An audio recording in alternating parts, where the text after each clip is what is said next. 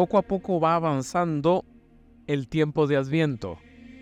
Y es un tiempo que muchas personas lo miran propicio para la compra de los regalos de Navidad o los festejos o los convivios, como decimos. Pero casi todos los estudios que se vienen publicando sobre la sociedad de hoy insisten de una u otra manera en las contradicciones que caracterizan a las personas de hoy. Hoy es bueno preguntarnos, ¿dónde está mi existencia? ¿Dónde apoyo últimamente mi fe? Hola, un saludo. Soy el Padre Orlando Aguilar. Este espacio es para escuchar mensajes espirituales a la luz del Evangelio, consejos y reflexiones sobre el diario vivir. En palabras de San Ignacio de Loyola, dame tu amor y gracia, que eso me basta. Comenzamos. Por ello no es extraño que cada vez sean más los que, sin acertar tal vez a formular con claridad su malestar, andan buscando un sentido nuevo a su vida. Estos años ha crecido de manera muy positiva el nivel cultural. Las nuevas generaciones viven una formación más amplia. Vivimos mejor informados que nunca y sin embargo son cada vez más los que se sienten desprovistos de razones convincentes para dar un sentido a su propia existencia, a su propia vida. ¿Qué le falta a nuestra cultura? ¿Qué es lo que necesitamos aprender más? Han crecido también los contactos entre las personas y la relación entre los pueblos. Hoy es posible una comunicación rápida y eficaz por toda clase de medios. Y si no, vean ustedes el mismo ejemplo que en este instante estoy impartiendo yo. La Eucaristía a través de las redes sociales. A través de YouTube, a través de Facebook. Infinidad de redes desplazándose a lo largo y ancho del universo. Y sin embargo parece que las personas cada vez son menos capaces de entablar relaciones de amor y de amistad. ¿Qué es lo que hace tan difícil la relación profunda entre las personas? Hemos de alegrarnos también de que la sociedad actual está mejor equipada que nunca para luchar contra el dolor, la enfermedad y el mal. Pero al mismo tiempo parece que las personas se sienten cada vez más débiles para enfrentarse al sufrimiento y las contrariedades de la vida. ¿Qué es lo que ha debilitado la consistencia interior de las personas? Las personas, los seres humanos, hombres y mujeres, hoy pueden satisfacer necesidades y deseos que hace unos años era impensable para muchos. Y un ejemplo tranquilo, sencillo y rápido. Usted desea un par de zapatos, lo pide por Amazon y a los 15, 20 días lo tiene en sus manos, o quizás menos cada vez son mayores las posibilidades de viajar, divertirse, cultivar toda clase de aficiones artísticas y culturales. ¿Por qué crece el número de personas profundamente insatisfechas? No es necesario seguir enumerando contradicciones. Casi sin darnos cuenta comienzan a despertarse en nosotros graves interrogantes. ¿En qué no estamos acertando? ¿Qué es lo que falla? No son preguntas forzadas, es el planteamiento realista de toda persona que quiere vivir su vida a fondo. La vida se nos presenta a todos como un problema que hay que ir resolviendo día a día. Y como en cualquier problema lo importante es plantearlo bien será el mejor modo de enfocarlo y resolverlo con acierto. No pocos hombres y mujeres sienten que su verdadero problema consiste ahí. Intuyen que no tienen la vida bien planteada. Les falta coherencia interior, afán de superación, proyecto, sentido, exigencia personal. Cada hombre o mujer es responsable de buscar el camino acertado en la vida lo que caracteriza al cristiano es que al diseñar su vida, al darle un sentido y al vivirla, tiene como punto de referencia clave a Jesucristo.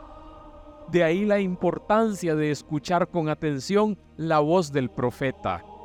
Preparen el camino del Señor, es decir, quitar los obstáculos que impiden la llegada de Dios a nuestra vida. Que no bloqueemos las puertas de nuestro corazón a su presencia. Lo importante es abrir caminos nuevos a Dios que viene siempre a nosotros. Actualmente, son muchos los hombres y mujeres que no saben qué camino seguir para encontrarse con Dios. Para algunos la vida se ha convertido en un complejo laberinto. Otros viven en la apariencia guardando su imagen, el reconocimiento social y la búsqueda de poder y de tener. Es muy fácil quedarse en la vida sin caminos hacia Dios es posible que hoy podamos prepararle el camino a Dios que viene hacia nosotros. Estamos llenando nuestra vida de cosas, pero nos estamos quedando vacíos por dentro.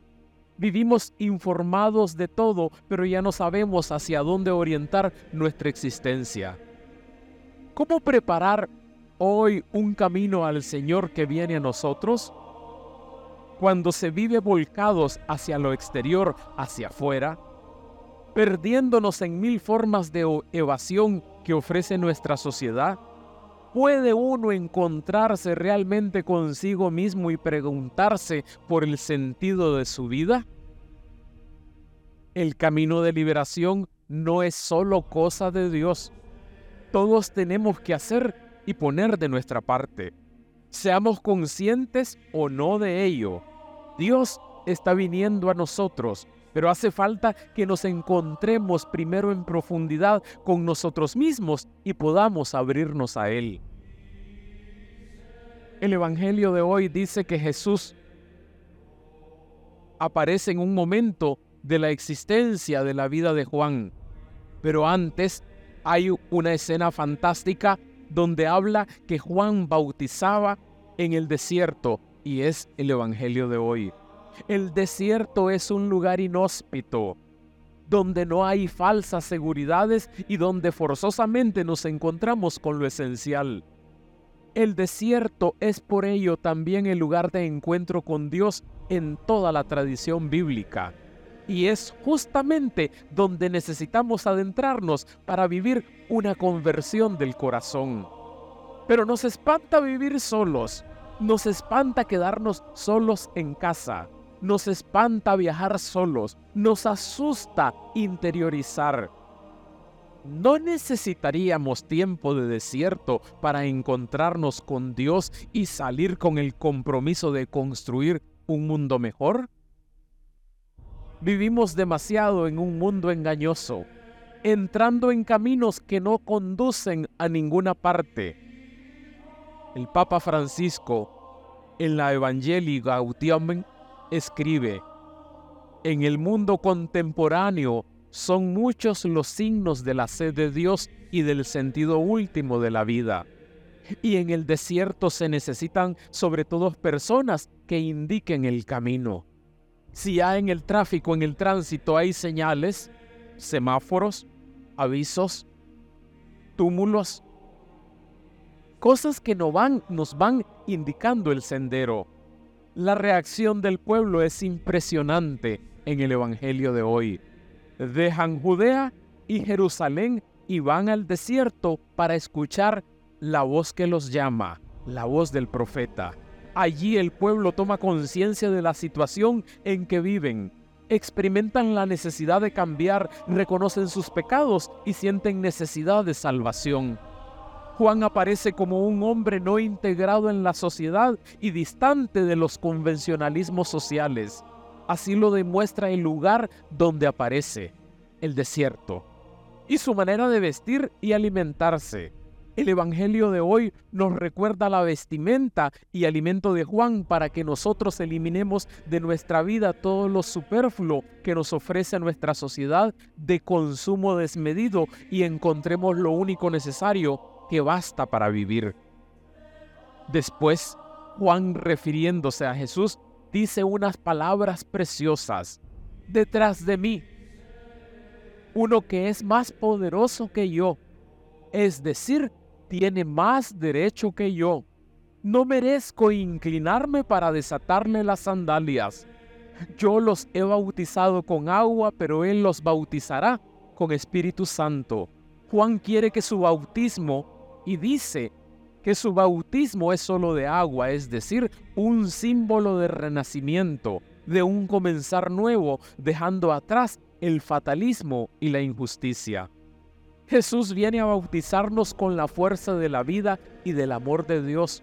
Jesús sumergirá a la humanidad no en las aguas del río Jordán, sino en la profundidad del amor de Dios simbolizado por el Espíritu. Nadie podrá callar la fuerza del Espíritu. Este es Jesús, el Mesías de Dios, que viene a salvar a todos los pueblos de la tierra. Dichosos nosotros si nos abrimos a su presencia. Dios mismo prepara el camino en nuestro corazón para entrar en nuestra casa.